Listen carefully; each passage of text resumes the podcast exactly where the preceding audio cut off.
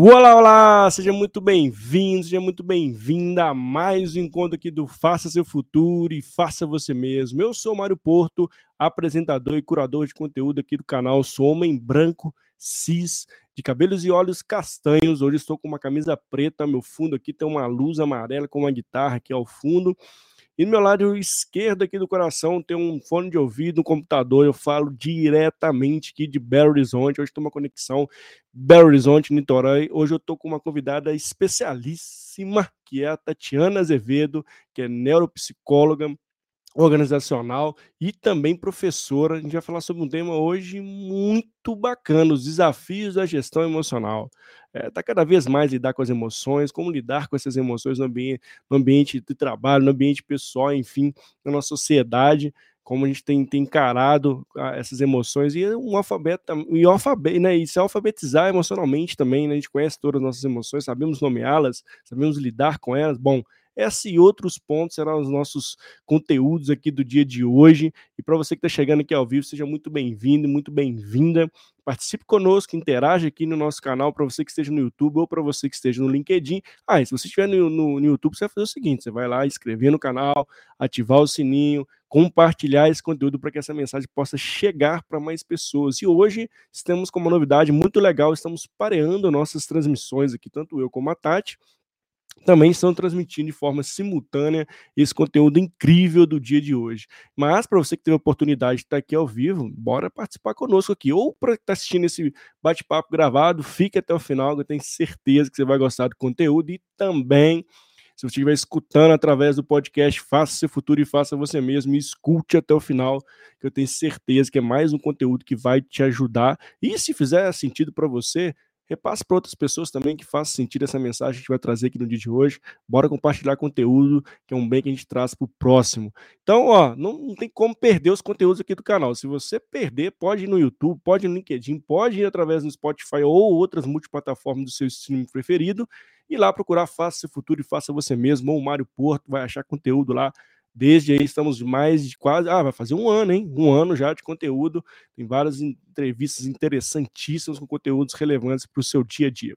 Sem maiores delongas, vamos logo chamar a Tatiana aqui para a gente bater esse papo sobre os desafios de lidar com as emoções da gestão emocional. Vamos nessa? Vamos chamar a Tati aqui? Então vem comigo, vem participar e vamos aqui falar muito sobre esse tema de hoje. Ei, Tati, seja muito bem-vinda. Obrigada, Mário. Agradeço bastante por esse convite. Não tinha como é, não aceitar, porque esse é um tema que eu adoro, né? Eu costumo dizer que. Oh, desculpa aí, gente. Não, eu costumo dizer, né, que é, eu não. Acho que não fui eu que escolhi a psicologia, né? Foi ela que me escolheu. Legal. Né? Eu eu muito cedo, né, eu comecei a trabalhar, né, quando a gente não tem muitos recursos financeiros, né, isso uhum. bate bem cedo. E eu comecei numa área técnica, só que eu tinha que fazer o meu trabalho de campo e eu começava a interagir tanto com as pessoas que eu comecei a me questionar se aquele trabalho fazia sentido para mim. Foi quando eu entrei nesse mundo, né? E sempre muito curiosa com a emocional, né? Eu sempre tive é, muitas dúvidas, muitos questionamentos. Eu tenho alguns casos de saúde mental na família, e aquilo sempre muito me intrigou. Então, aceitar esse convite, né? Super importante, e principalmente nesse momento que a gente está vivendo, né? Passamos por uma pandemia, ainda estamos aí nesse movimento de é. recuperação, tanto né, da saúde, das perdas das pessoas, né, tanta coisa. E aí o nosso emocional ainda está gritando aí, né, por muitas mazelas pelas quais a gente passou ultimamente. Então, esse papo é, é super importante e falar sobre isso realmente é um prazer. Ah, Tati, assim, muitíssimo obrigado por ter aceitado o convite. Já deixo aqui minha gratidão imensa por estar contigo aqui no dia de hoje. E assim, fico muito feliz mesmo de com a sua presença aqui no canal. E antes de começar, Tati, você já falou, já deu um, um spoilerzinho como a psicologia entrou na sua vida. Mas queria que você contasse mais um pouquinho do trabalho que você faz e como você tem exercido aí no dia a dia, para as pessoas que estiverem chegando aqui agora conosco, que possam te conhecer melhor. Pode ser? Pode, claro. Eu tenho essa cara aqui de novinha, mas não sou tanto assim. A gente estava até brincando, né? Que eu falei assim: vou pegar a luz aqui que meu filho passou a mão, e ele achou que era um menininho, né? Um rapaz de 20, 20 anos. Que, que é mais ou menos o meu, o meu tempo de de exercício na psicologia, né? Legal. É, ele nasceu logo aí na minha entrada no mundo do, do trabalho, né? logo que eu, que eu me formei. Legal. E, na verdade, né, é, a psicologia ela tem muitas variações, ela é muito ampla, então eu transitei por muitos espaços. Eu sempre fui muito curiosa e, né, se formos considerar quando eu iniciei na faculdade, há 25 anos atrás, né, é, era tudo tão ainda nebuloso, a gente não tinha acesso a um monte de coisa que a gente tem hoje, né? Como as ressonâncias. Então, assim, o estudo do cérebro era muito incipiente em muitas áreas, né? Sim. Então, é, eu venho acompanhando essa evolução, essa construção. Felizmente, hoje a gente já tem algumas respostas para algumas coisas. Então, a minha trajetória ela foi muito por aí. Eu tive, durante muitos anos, é, a gente vem da psicologia com aquela divisão, né? É. É, pessoal e trabalho. Né? Então, era a psicologia clínica, a psicologia organizacional, e elas meio que não conversavam. E eu nunca me conformei com isso. Desde sempre eu via que é, o ser humano é integral, não tem como eu chegar no trabalho e falar, olha, deixei minha mochilinha de problemas do lado de fora. Eles vão onde você estiver, elas nos acompanham. Você é no trabalho o que você é fora do trabalho, né? Por mais que você ainda tente, né, segurar algumas, é, algumas formas de comportamento, elas estão lá. Né? Então, isso né, sempre foi um grande questionamento. Então, transitei durante muito tempo na gestão de pessoas, né, como executiva em empresas, trabalhando bastante recrutamento e seleção, inicialmente, e depois eu tive um olhar muito para o desenvolvimento das pessoas, então eu fui trilhando esse caminho. Muitos anos no serviço público, eu ainda tenho uma matrícula no serviço público, então eu fui gerente é, de recursos humanos numa grande estatal federal, então, assim, fazia concurso público, né, fazia toda a parte de capacitação, porque as carreiras lá eram internas, então a gente tinha que dar uma formação, não eram cursos disponíveis no mercado, a gente tinha que fazer todo esse investimento, que é o que eu acredito e que muitas empresas não fazem hoje, né, Sim. de formar o pessoal próprio, investir nas pessoas, né, valorizar quem está ali, ao invés de sair de, buscando fora. Né? No serviço público, por mais que a gente tenha muitos problemas, a gente também tem muitas coisas positivas dessa perspectiva de ver a pessoa na carreira, né? De você saber que se ela tem algum adoecimento, alguma dificuldade, você não vai mandar embora, mas você vai recuperar aquele trabalhador. Então, tem coisas que ainda me conectam muito com o público de poder fazer isso, de poder ver isso acontecer, sabe? Vendo é. o seu trabalho se desenvolver, não simplesmente, vamos lá, bota para fora e coloca outro no lugar, né? É. Então, e, isso é muito tá, legal. E você falou um ponto bem legal, né, que é essa separação que a gente tem, né, tô 18 anos no ambiente organizacional, e acho que eu queria. A grande dificuldade né, que o ser humano tem é dele entender que ele é um ser integral, né? Que ele é a mesma pessoa que está lá no, na, na, no trabalho, a mesma pessoa que está no grupo da família, a mesma pessoa que está lá na, na, escola, enfim. É único. Só que às vezes, né, a gente né, achar que no ambiente organizacional tem que me podar, tem que ser uma outra pessoa, achar que na, no ambiente escolar tem que ser uma outra pessoa, e na, na, minha casa tem que ser outra pessoa. Você acha que esse ponto, né, ainda, ainda é um, um grande é, problema da, da, do ser humano, de saber que ele entender que ele é integral, né, que ele pode ter que ser a, a mesma pessoa em todos os ambientes, e isso que de fato fica mais difícil das pessoas controlarem, as suas, né, achar que tem que ser, é, segurar umas emoções no trabalho e, e, liberar as emoções em casa. Segurar as emoções em casa e liberar na escola. Você acha que isso é um dos grandes problemas que tem acontecido quando se fala em gestão de, de, das emoções? Sim, é, quando eu decidi né, integrar o meu trabalho até, né, tanto no, serviço público como no consultório e assessoria de carreira, foi justamente por entender muito isso. Né? Eu iniciei fazendo, né, além do trabalho no serviço público, eu comecei a trazer, né, além do consultório, eu comecei a fazer assessorias, tanto para as empresas, e depois individualmente para as pessoas que vinham com queixas de carreira. E era muito nisso daí, né? Aí eu preciso ser o personagem lá da empresa, mas nos outros ambientes é de uma outra forma.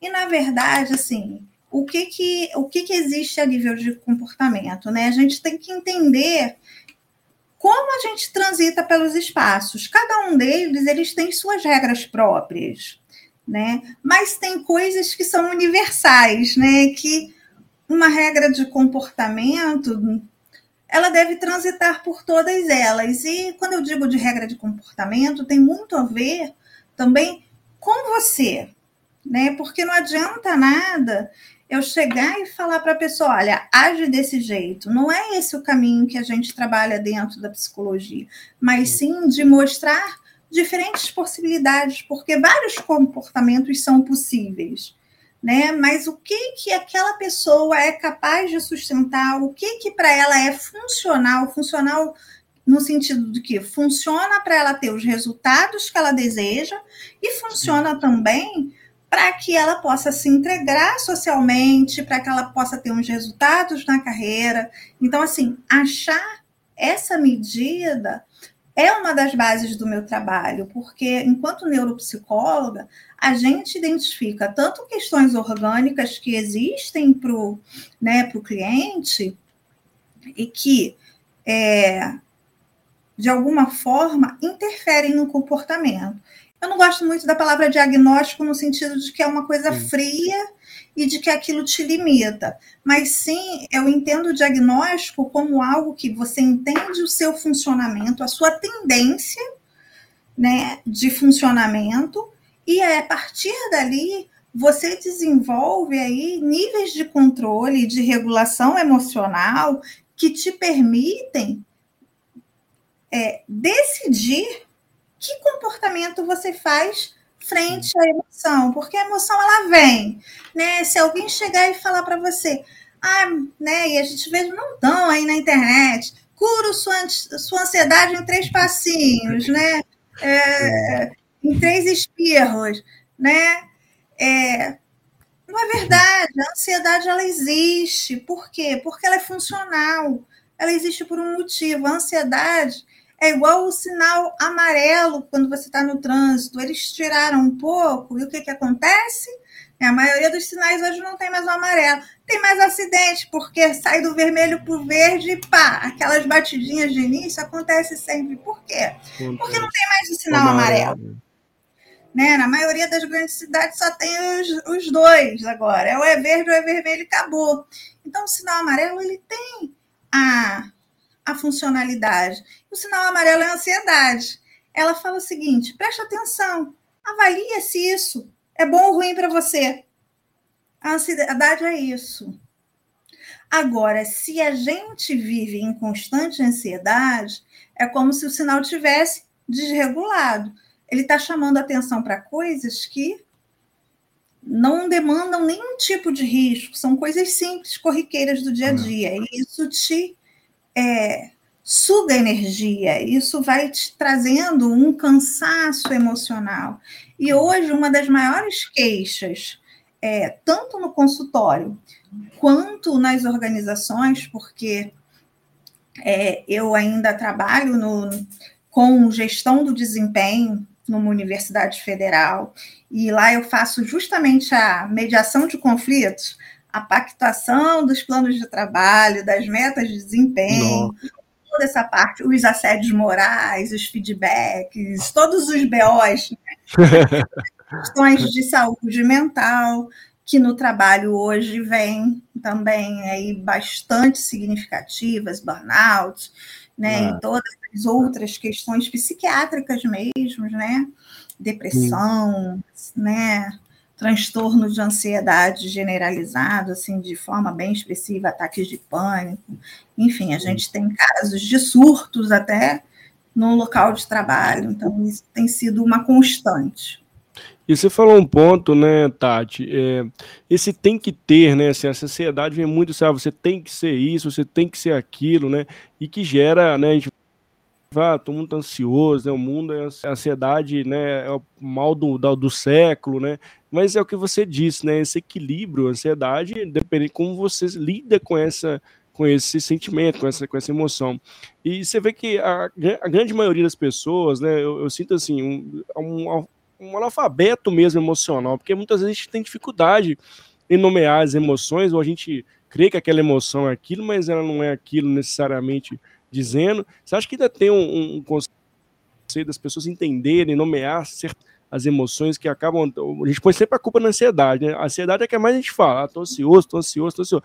Mas existem um, um, vários outros elementos de, de, que, além da ansiedade, né? Que muitas vezes as pessoas não sabem né, e acaba nomeando tudo como ansiedade também. Você, você acha que tem um pouco disso ou, ou não? Sim, nós não, não tivemos, né? A nossa geração não, não teve, a nossa dos, a geração dos nossos pais menos ainda, né? Qualquer tipo de preparação para lidar com essas questões emocionais, uhum. para expressar as emoções. É, tanto do, no consultório eu tenho é, muitos é, clientes, mas ultimamente tenho tido uma particularidade. Muitos homens buscando um Olha acompanhamento. É, chegou um ponto na pandemia que eu estava atendendo 100% homens. Olha só. 100%. E qual é a grande questão? Né? Eles, principalmente, é, para eles, falar sobre emoções e sentimentos sempre foi desestimulado, era fraqueza, era coisa de quem não era homem de verdade. Sim. E aí você precisa segurar tudo aquilo, você sente e não sabe verbalizar, você não sabe organizar aquilo. Então, muitas vezes acontece isso, né? É, homens e mulheres têm dificuldades, mas é, a pandemia fez com que a questão de um acompanhamento psicológico fosse um pouco mais naturalizado. É como se, durante a pandemia, nesse momento, todo mundo pode ser frágil e as pessoas se sentiram um pouco mais confortáveis para buscar um apoio. Porque no, na, no, imaginário das pessoas, buscar terapia é coisa de quem é doido, quem é maluco, é. quem é desequilibrado, quem é fraco. Na verdade, não é isso é que, na verdade, a história da psicologia é uma ciência recente. E quando ela se consolidou? Foi no período pós-guerra. E o que, que a gente tinha nesse período? Um período muito parecido com agora. As pessoas uhum. passaram por grandes traumas, crises financeiras, perdas de entes queridos, tendo que largar os locais onde eles viviam, casas, patrimônio, né? uma coisa bastante parecida do que a gente está vivendo agora. Quantas pessoas tiveram perdas de entes queridos, perdas financeiras, perdas de emprego, né? tiveram que mudar o estilo de vida.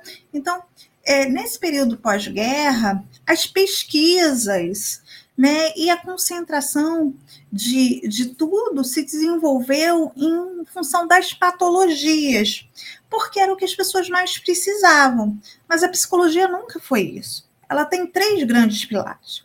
Um é tratar, sim, as doenças mentais, mas tem outros dois que eles são de caráter preventivo e desenvolvimentista, né, de desenvolvimento pessoal. Porque um outro pilar é, não é que você esteja quebrado, mas é para você trabalhar, é, para você ter qualidade de vida, melhorar uhum. suas relações, né, para você é, se desenvolver ali dentro daquilo que você pretende. E o terceiro aspecto é a alta performance, é sim, você já é bom, mas você pode ser extraordinário, você uhum. pode ser melhor. A gente tem a neuroplasticidade cerebral, já foi constatado que a vida inteira, se a gente estimular, a gente consegue ver novas conexões, cada um pode ser o que quiser ser, né, frente àquilo que a gente está proposto a fazer por isso, né? Não estou dizendo que seja fácil, Sim. mas é possível. E a gente tem aí o caso, né, do, do, do cantor que sofreu um acidente, ficou com sequelas, né? E Sim. disseram que ele nunca mais ia cantar, ficou paraplégico. E ele está aí cantando, fazendo coisas que as pessoas disseram que ele nunca seria capaz de fazer, uhum. porque o cérebro compensa. E temos inúmeros outros exemplos de pessoas que desenvolvem habilidades cujas áreas do cérebro foram afetadas porque outras assumem esses papéis. Né? Então, é possível fazer é. determinadas coisas. A gente é que tem que avaliar se a gente está disposto a pagar o preço para desenvolver. E quando eu falo de preço, eu não falo de valor financeiro, eu falo coisas que o Mastercard também não compra. né?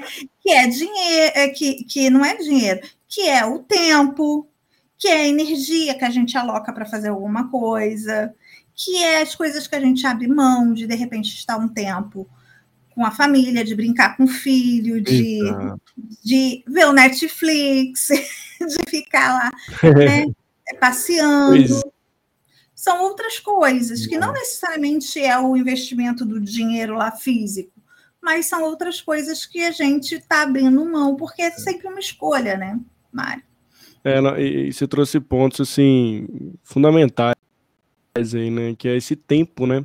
A gente, de fato, né? Quando a gente está num tempo ocioso, a gente entende que a gente está sendo improdutivo, né? Que a gente tem uma pressão externa que nos move a dizer que a gente não pode ficar parado, né? E aí a gente acumula muita, muitas atividades, muitas coisas, não consegue desopilar para ver, para respirar, né? Parar para respirar, para que possa oxigenar mesmo e pensar diferente, ter esse equilíbrio, essa gerenciar as emoções de forma mais assertiva.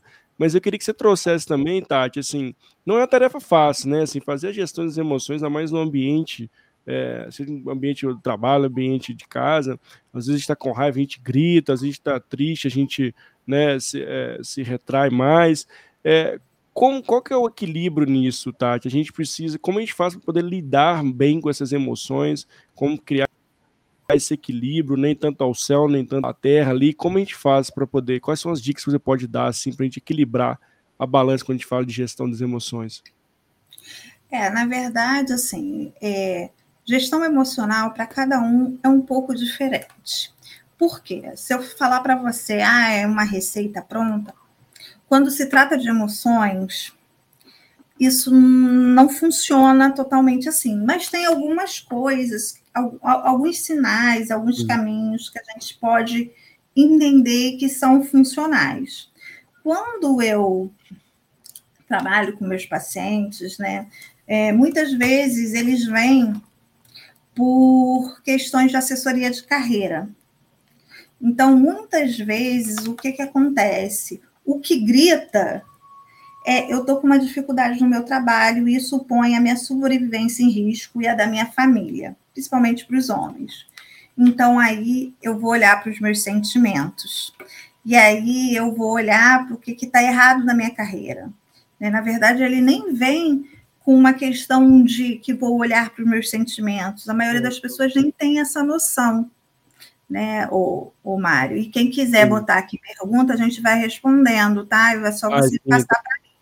Tem uma galera. É, mas a grande questão é isso. A maioria das pessoas, elas não têm uma percepção que aquelas coisas que estão dando errados na sua vida, aquelas coisas que você não consegue evoluir, que você está travado, que você não cresce na carreira, que você tem dificuldades ali com a sua companheira ou de lidar com seu filho, o que isso tem a ver com a regulação emocional. Né? Então, assim, a grande questão é, primeiro passo é você começar a investir no autoconhecimento, sua autopercepção, se observar, ter um tempo de descanso, fazer pausas reparadoras ao longo do seu dia. Isso que você falou das pessoas não se permitirem mais é, passar um tempo sem fazer nada, é um, é um outra síndrome que está se configurando, né? O FOMO, né? Aquela sensação de que eu estou perdendo é, algo, é, ou que é estou improdutivo, tem algo acontecendo e eu estou de fora, né? Isso está cada vez mais crescente. E muitas vezes eu trabalho com meus pacientes no consultório é essa regulação de ter inclusive para estar tá ocioso, porque o cérebro precisa descansar um pouco, né? A gente precisa desse tempo de reparo. O nosso cérebro ele tem uma forma de funcionamento e a gente precisa. É, to, ele é uma máquina. Máquina, o que, que você precisa fazer? Você precisa lubrificar, você precisa é, um tempo de parada para o descanso, senão você exaure, senão você não consegue. E muita gente está vivendo nisso. Né? Essa sensação de sobrecarga nada mais é de um sinal muito grande de que algo está errado. Doenças físicas, né? A gente tem aí uma enxurrada de hipertensão, que a base dela é muito emocional Sim. e várias outras doenças que você consegue é, minimizar a partir de um trabalho emocional. Então, quando a gente olha do que, que a gente pode fazer, é, o, eu costumo dizer né, que cada pessoa ela precisa desenvolver o protocolo de bem-estar dela. Né? E o nome da marca que eu trabalho, Táticas para Você, é justamente isso personalizar as coisas que funcionam. Assim como você toma banho todo dia, ou você toma um remedinho é, para algum problema de saúde que você tem. Eu, por exemplo, sou asmática, né? Uhum. Eu brinco, eu vou morrer com isso, mas não disso, né? Eu tenho desde que nasci e ela vai me acompanhar, não tem cura. Mas eu tenho algo que eu faço para controlar. E nem sempre é remédio. Né? Então, eu sei que eu preciso fazer atividade física regularmente, eu sei que eu preciso tomar alguns tipos de cuidado, que eu preciso trabalhar minha respiração, então eu faço meditação com respiração. São protocolos que são importantes para a minha situação de vida, para o que eu preciso. Tem gente que, se eu falar para fazer uma meditação, que para uhum. ela não vai ser funcional, para ela vai ser quase uma tortura. Então, assim, a gente encontra para cada pessoa o que é, é, funcional.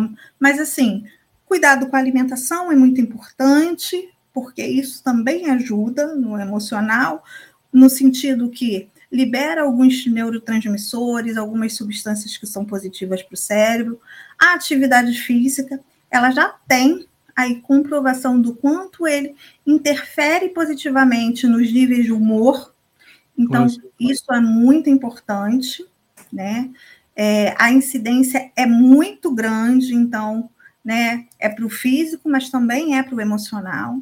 De Sim. você ter as pausas reparadoras, isso também é muito importante.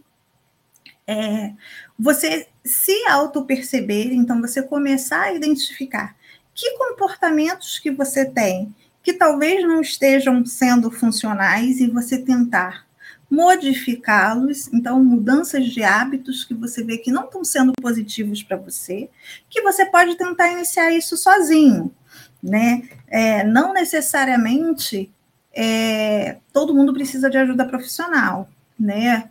Hábitos você pode mudar sozinho. Às vezes é difícil, né? Não é fácil, precisa de uma constância e muitas vezes algumas pessoas precisam de alguém junto porque não se sentem empoderados ou com força suficiente para mudar hábitos.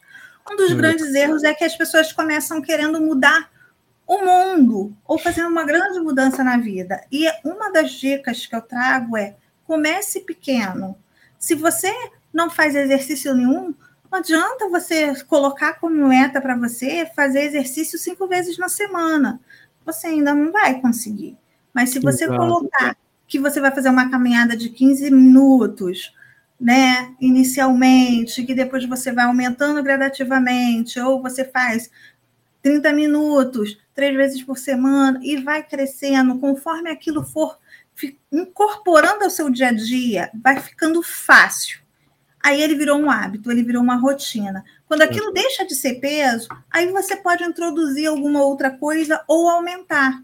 Agora as pessoas elas querem fazer uma revolução 360 graus. É, quero né? tudo, fazer tudo, e aí elas fracassam, né? É. E o fracasso, ele também não pode ser tido como algo definitivo. Por hoje eu não consegui, mas amanhã eu tento de novo.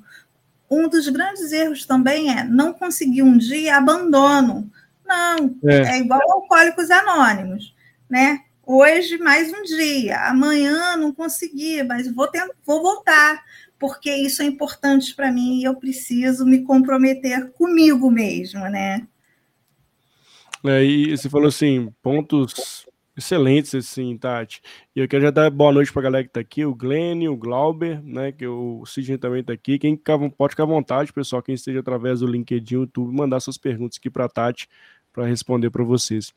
E Tati, você falou pontos é, bem legais, né? Muitas vezes também as pessoas confundem personalidade com comportamento. Né? Personalidade, cada um de nós temos a nossa, é algo muito mais profundo, né? Não cabe a gente falar aqui, mas é, o comportamento você pode adequar, né? Isso, esse é o grande ponto, né? Assim, como você lida com a sua personalidade, os comportamentos que você tem ao longo das, dos momentos que você tem, quais são as emoções que você tem naquele momento, né? Acho que, é, resumidamente, esse ponto que você traz e ter esse tempo de qualidade mesmo, né? Sair desse tem que ter assim, tem que fazer isso, tem que fazer, mas será que para você faz sentido isso mesmo?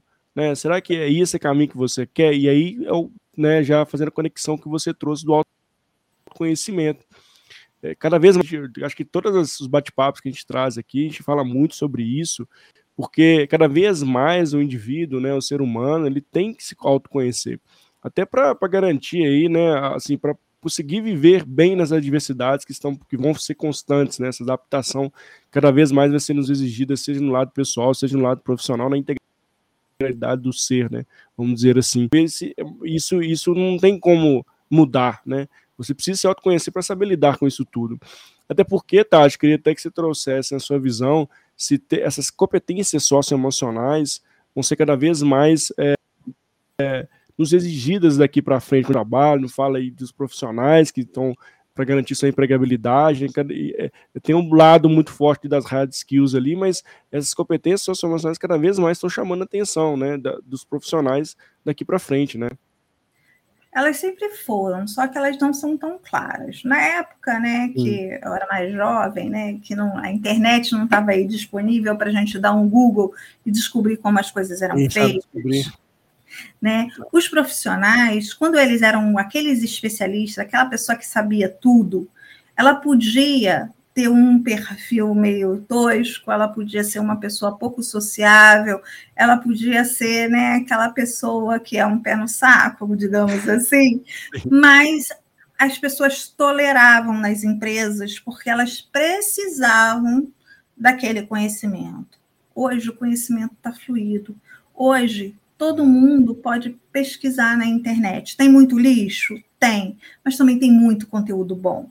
Né? Você faz um trabalho maravilhoso, Obrigado. né? trazendo conteúdo, trazendo várias pessoas. Se você gastar o seu tempinho, se você não tiver dinheiro, você gastando o seu tempo, você acha muita coisa boa, muita coisa de é. qualidade. Hum. Né? Então, precisa fazer essa curadoria que o Mário já está fazendo aí, de certa forma, para alguns temas. Legal. Mas você também pode fazer isso. É. Né? Então, a grande questão é que hoje você consegue dar conhecimento para as pessoas. Né? Elas adquirem porque hoje é muito mais acessível as pessoas estudarem. Hoje todo mundo faz pós, hoje você tem pós quase como uma banca de jornal, né? Tem pós aí de baixo custo, você consegue, todo mundo se qualifica, todo mundo tem vários cursos né, na internet gratuitos de qualidade Sim. também, Sim. tem pagos, mas tem muita coisa gratuita. Então, como eu digo, o conhecimento ele ficou muito mais acessível, muito diferente do que era na minha juventude. Né? Só que com toda essa facilidade do conhecimento, deixa de ter uma necessidade de trazer aquele especialista que ele não tem o trato social, que ele não tem os comportamentos que a minha empresa deseja. Então, hoje, Né? Quando as pessoas falam, ah, mas eu tinha tudo que estava descrito naquela vaga, isso é o que eu mais escuto quando eu faço assessoria de carreira. Né? Você tem tudo menos o que é o necessário, o que é o, o comportamental. E é isso que tira a maioria das pessoas dos processos seletivos. É isso que as pessoas não entendem. Eu tenho um bom currículo. E eu vou te dizer, é, 90% das pessoas que me procuram para fazer assessoria de empresa e de, de, de, emprego, de carreira, elas não estão conseguindo passar num processo seletivo ou ser chamada muito, muitas vezes. E qual é a origem? Ela, ela tem boa, bom currículo, ela tem boas competências, é, ela tem qualidade, muitas vezes ela não sabe se vender ou ela precisa Sim. de uma lapidada no comportamental. Né? Muitas vezes o trabalho que eu tenho que fazer é, com muito cuidado, falar aquilo que as pessoas não querem ouvir. É. Né? Então, assim, é muito por aí, sabe, Mário? O comportamental, ele é exigido, só que ele não está claro para você, não está lá na descrição, na, na é. job description, né, dizendo que eu quero alguém que seja assim. Ou vou dizer que aquele chefe, que é o dono da empresa familiar, é uma pessoa assim, e que eu preciso que a pessoa que vá assumir aquele cargo lide bem com pressão, lide bem com uma pessoa que é grossa, porque assim, ele é o dono, ele não vai mandar ele embora. Então, às vezes, o RH ele está procurando algumas coisas assim. É. Né? Então, muitas das questões hoje, elas passam por isso. É claro que tem a questão da inteligência artificial que está fazendo o filtro e que muitas vezes não tem uma pessoalidade ali, né, naquela relação para fazer algumas avaliações, então vai só o frio do, da máquina, mas tem também muito por aí.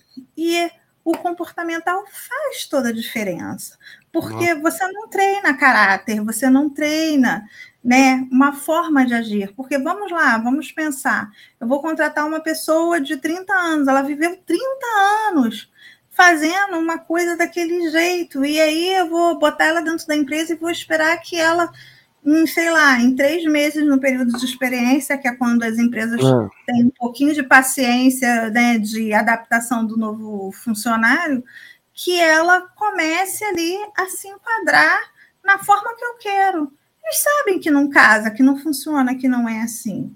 Então, assim, já exclui. Então, por isso é tão importante a gente fazer é, esse trabalho. Outro dia eu estava conversando com uma uhum. ex-cliente, eu fiz um trabalho para ela, e ela foi e falou: Olha, eu mudei para o interior. Eu sei que eu tenho um perfil difícil. Eu mudei Nossa. X meses de emprego né? Só que eu morava numa grande cidade. Agora aqui tem três empresas que são compatíveis para mim. Eu já estou em uma e eu já estou queimada aqui. Eu já sei que eu não vou ficar. Eu preciso fazer algo a respeito. Eu falei, é urgente, senão você vai ter que é. buscar é. um, um novo caminho. Se você não mudar, né? Porque sempre as queixas e os motivos de desligamento são os mesmos. Ela sabe o que, que é, o que precisa ser feito, e ela sabe que é real. Ela sabe que é aquilo mesmo. Ela é assim? Ela está assim. Porque, como eu falei, existe a neuroplasticidade. A gente entende as nossas tendências de comportamento. Eu costumo dizer que é igual é, quando a gente fica o cavalo que a gente deixa solto lá né, na fazenda. Ele vai para onde ele quer. Sim. Só que a gente, a gente é o cavaleiro, nós somos lá os cowboys, né? Então, assim, quem é que define o curso? É o cavalo ou é o cavaleiro? Tem que ser o cavaleiro. Então, a gente tem que tá. usar isso aqui. Quando a gente vai por impulso, é o cavalo indo solto, é a nossa parte animal, é a nossa parte que não refletiu, é o instinto instantâneo, né? Aquela ação e reação. E a gente não pode ser assim, né? Então é, é emoção pura, que não tem um bom senso, que a gente faz coisas que a gente se arrepende, né? Então a gente precisa trabalhar Nossa, o emocional para trazer a razão e falar assim: será que vale a pena eu fazer isso? Não para se anular, mas é. sim para fazer algo que seja bom para você e bom para todo mundo. Ô, Tati, e você falou um ponto bem, bem interessante. Você viveu, vivenciei um momento, né? Tinha um gestor, ele era da área jurídica, eu trabalhava na, na grande empresa comigo lá, e ele era exatamente assim, ele se explodia, né? Ele falava alto, né? Bah, bah, xingava todo mundo, e depois ele voltava. Ele tinha assim, ainda bem que ele tinha essa capacidade, né? Assim, essa vulnerabilidade de voltar depois, não, desculpa, acho que me cedi, né, acho que não foi legal. E aí, de novo, acontecia uma situação, ele, ah, de novo, e voltava, e sim, e ele nunca parou. Até que um dia, né, a, a, a uma colega de trabalho minha, um papo assim, é, você já pensou em trabalhar isso em você? Porque você já reparou que toda vez que você estoura, você volta aqui para pedir desculpa? Por que você não busca, né, a raiz, você tentar controlar isso mais, levantar, beber uma água, lavar o rosto, buscar alguma fonte que te faça sair daquele momento ali para você não fazer essa atitude foi dito e feito. Ele parou de fazer isso, né? O que, que ele fazia? Quando ele ficava nervoso, ele, ele saía lá, depois a gente acaba de conversar, ele lavava o rosto e voltava. Às vezes, né? O que eu quero dizer com isso? A gente tem um, um, um inimigo silencioso, né? Alguns, a gente acaba criando essa, essa rotina, né? Esse automatismo, né? De ações, quando a gente não percebe que a gente está fazendo errado, né? Ou a gente faz errado, inicial não tem essa consciência, né? E, e ter isso, por isso, de novo, voltando lá, né, tem que se autoconhecer para entender e ver, poxa, toda vez que acontece isso, eu tenho as mesmas reações e não está sendo legal. Como eu faço para controlar isso? Quais são os, os gatilhos ali que me fazem ficar assim, ou que vai me fazer, né? Posso ter que ter, quando eu vou levantar, vou lavar o rosto, vou fazer uma outra coisa que não me faça ter a mesma ação ali no, no, naquele momento, né, Tati? Sim, são esses gatilhos, realmente. Algumas situações precipitam algumas reações, né? O Antônio Correia falou aqui, ó, a habilidade é. comportamental está sendo muito exigida hoje pelas empresas. E é realmente isso mesmo, porque é essencial. Eu faço alguns trabalhos que é o mapeamento comportamental, Sim. então identificar a forma com que você tende a responder aos estímulos, então, esse mapeamento comportamental, ele serve para mostrar né, qual a sua tendência de comportamento. Essa tendência de comportamento, essa dominância principal, ela vai existir por conta da sua é, por conta da sua personalidade. Mas você atenua algumas características. Você não, né? Eu, por exemplo, sou uma comunicadora. Então, assim, eu sempre vou ser extrovertida, de, de me relacionar com as pessoas. Mas o comunicador, por exemplo, ele tem dificuldades com algumas atividades, por exemplo, planejamento. É. E, mas o meu trabalho é puramente planejamento. Por quê? Porque eu fatio o meu tempo em sessões de 50 minutos. Eu tenho que ser muito organizada para uma sessão e outra. Então, eu desenvolvi essa habilidade. E eu atenuei questões do comunicador que me dificultavam a fazer essas coisas. Então, todo mundo é capaz de fazer isso, mas o primeiro passo é conhecer. Então, o mapeamento comportamental, ele traz isso, de você entender qual é o tipo de ambiente de trabalho que você gosta ou que você não gosta. Muita gente vem para mim querendo mudar de carreira e sai da mesma carreira. Não é o que que a pessoa faz, é o como ela está fazendo. Boa. em que local ela está trabalhando. É. Então, assim, muitas vezes é isso. Eu tenho uma cliente que o, ela, ela tinha trauma de, de, de ser empreendedora. Hum, chegou um determinado momento, ela descobriu que empreendedorismo é a praia dela. Olha porque só. ela consegue lidar com outras coisas. Ela percebeu que a vida que ela levava não fazia sentido, e ela se permitiu experimentar outras coisas e ela viu que havia uma vida muito melhor que ela nunca tinha percebido. Ela continua fazendo o que ela faz, só que ela tem domínio do trabalho dela, de para quem que ela faz, de como ela faz, e isso traz uma grande satisfação e felicidade. Todo o quadro dela de saúde mental, que já estava bem comprometido, uhum. mudou. Né? Então, assim, você olhar para isso, a outra coisa também é, que eu costumo fazer é o um mapeamento emocional, que eu chamo de um raio-x emocional, uhum. porque você precisa saber como é que você está a nível de relacionamento, se você está introspectivo, mais voltado para a solidão ou não, né? Qual o tipo de carência, se você se coloca como prioridade ou não, né? Como é que isso funciona? Qual a sua sensibilidade às, às opiniões e às influências externas, né? Como é que você lida com seu bem-estar, se você tem preocupação com isso ou se você é desleixado? Os medos que você tem, né? Porque todo mundo tem alguns, mas outros para cada um, é, esses medos, alguns saltam mais, né? A questão de lidar com as incertezas Nossa, e as sim. indecisões da vida, ah. né? Que cada vez estão mais fortes. É, a gente tem tido muito caso né, de desconexão com o presente, então as pessoas já com início de depressão, então a gente olha muito para isso, né? Pessoas com dificuldades de se desprender de questões do passado, evoluir, né? É, eu, as pessoas chegam na terapia, né? E todo mundo acha que a terapia é só falar do pai e da mãe, né? E na verdade, é, a grande questão é se fala quando você está muito preso ali, né? Porque assim, os nossos pais são como são. Eles fizeram o que eles poderiam fazer, né? Eles deram o que eles poderiam dar né? Só que as nossas expectativas às vezes são diferentes. A gente tem que entender a realidade. As coisas são como são.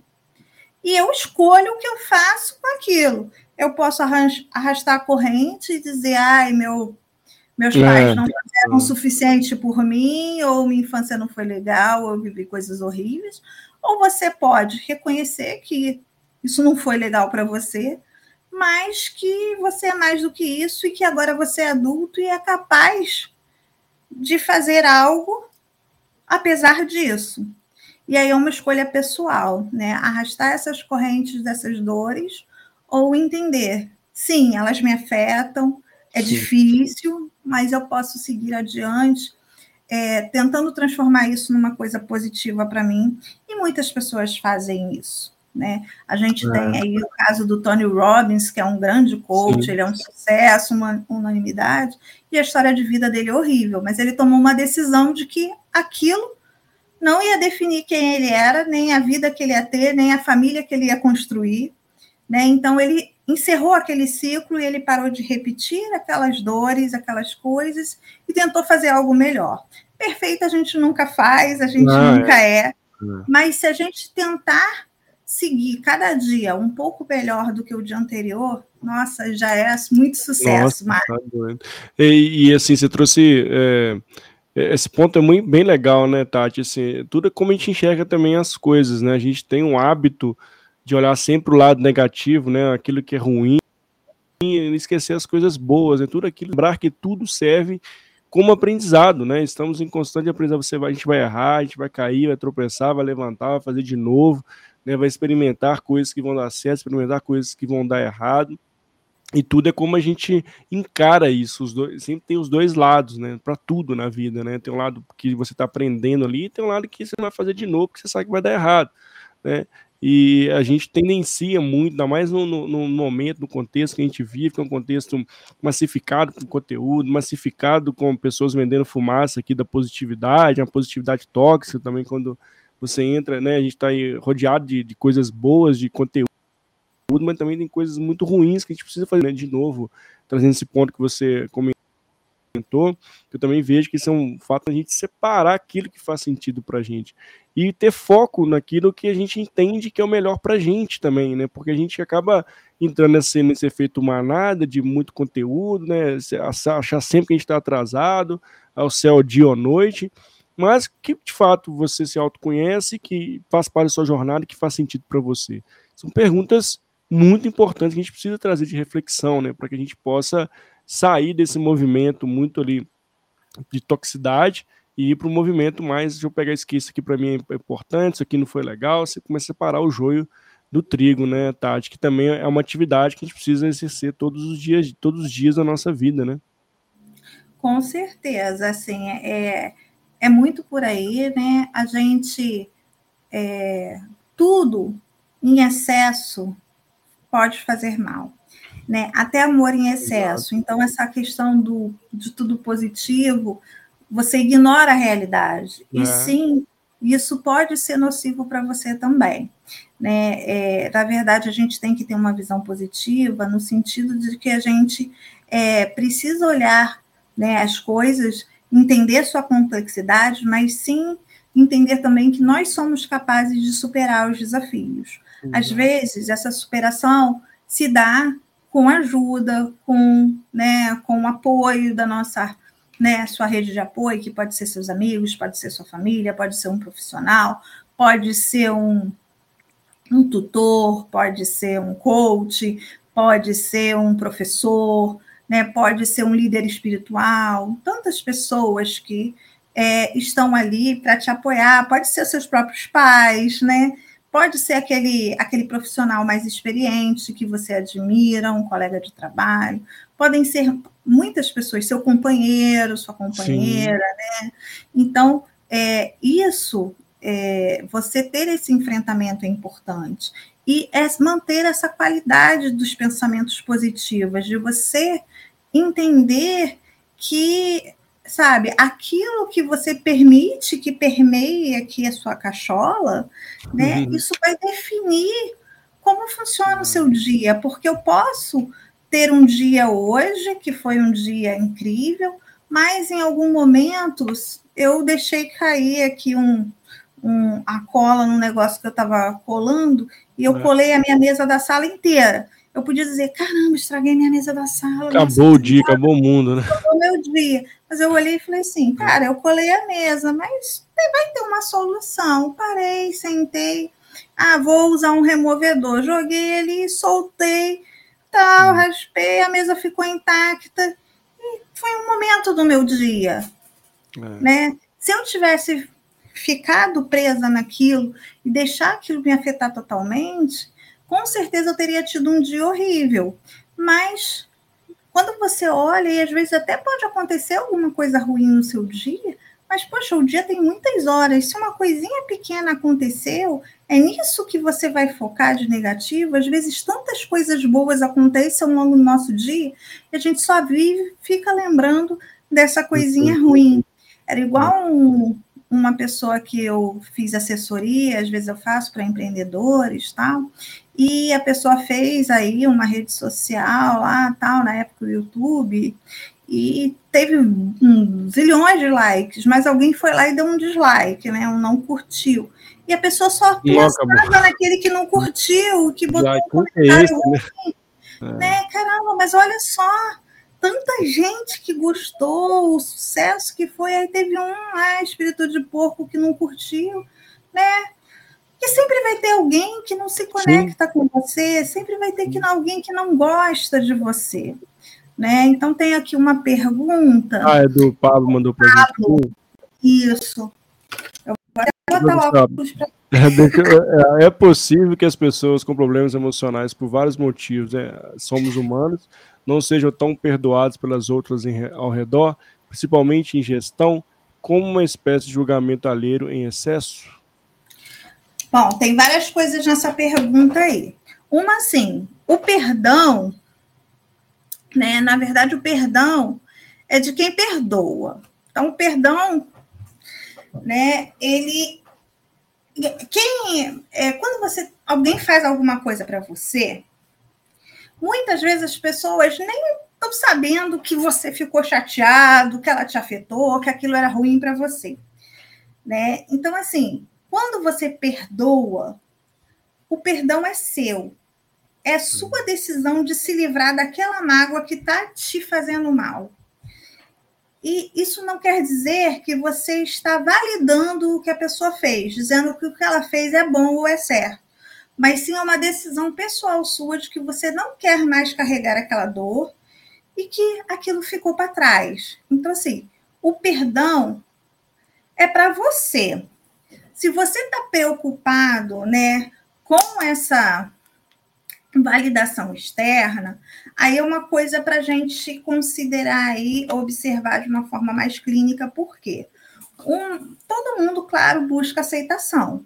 Mas se essa busca de aceitação ela é uma coisa assim tão é, importante que vai além das pessoas que são é, seus afetos queridas por você, seu ciclo pessoal, e você busca essa aceitação de, irrestritamente de todos, e isso, qualquer pessoa que não te veja como sendo aquela pessoa né, incrível, isso para você seja um problema, é uma coisa que precisa trabalhar clinicamente, sim, porque isso aí leva para outro para um caminho que não é legal e para outros tipos de desdobramentos que podem trazer aí algumas questões de saúde mental.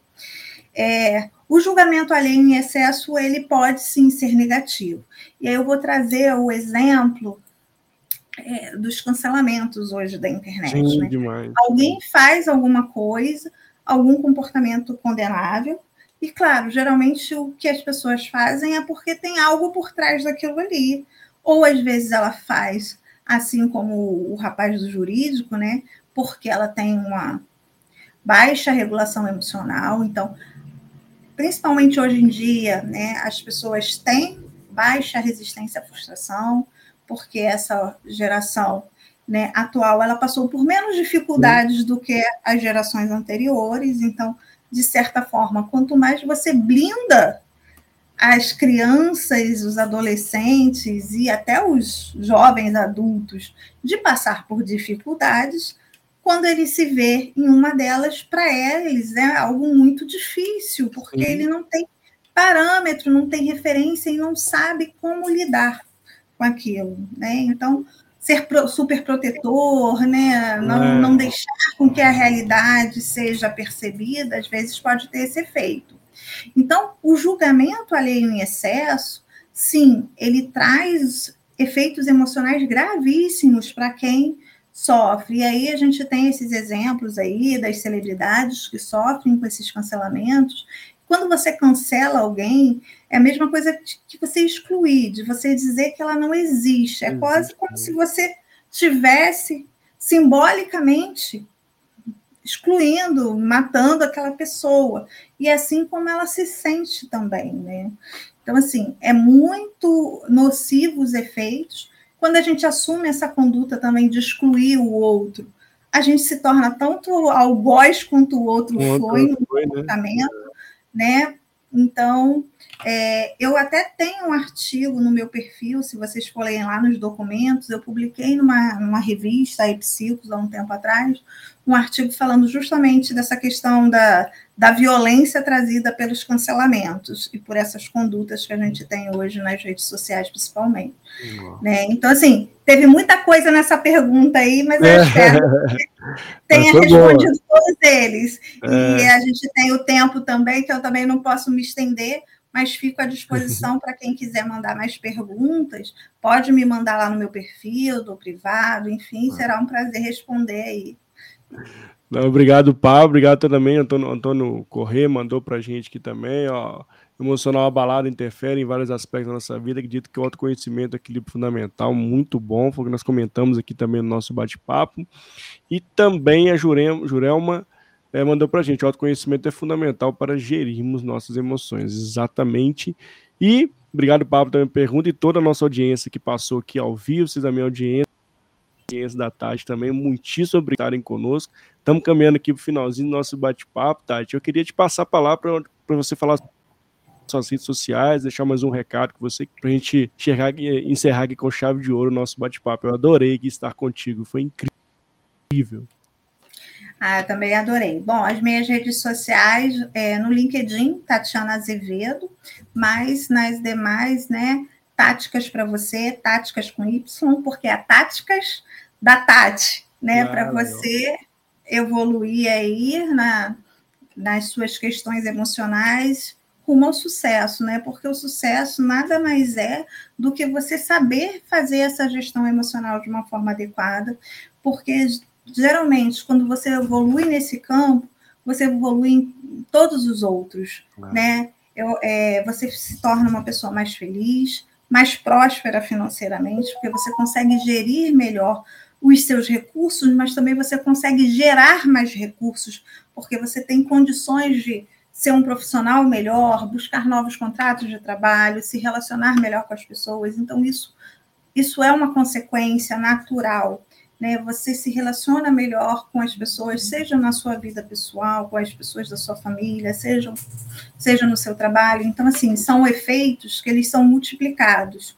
Né? Então, isso é muito importante e eu gosto sempre de terminar as minhas lives com um desafio.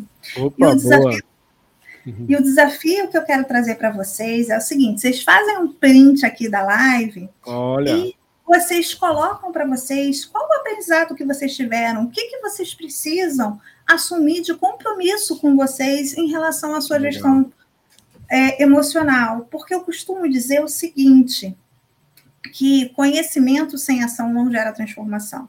Então, as pessoas querem ler 200 milhões de livros, não sei o quê. Gente, olha, eu falo o seguinte: se você lê um livro por ano, um que seja, aplicar, mas se né? você ler de verdade e tirar dali alguma aplicação prática da sua vida, e você realmente aplicar, e você mudar, e você evoluir para melhor em função daquele único livro, é melhor do que você ler vários e é. aquilo ficar no esquecimento.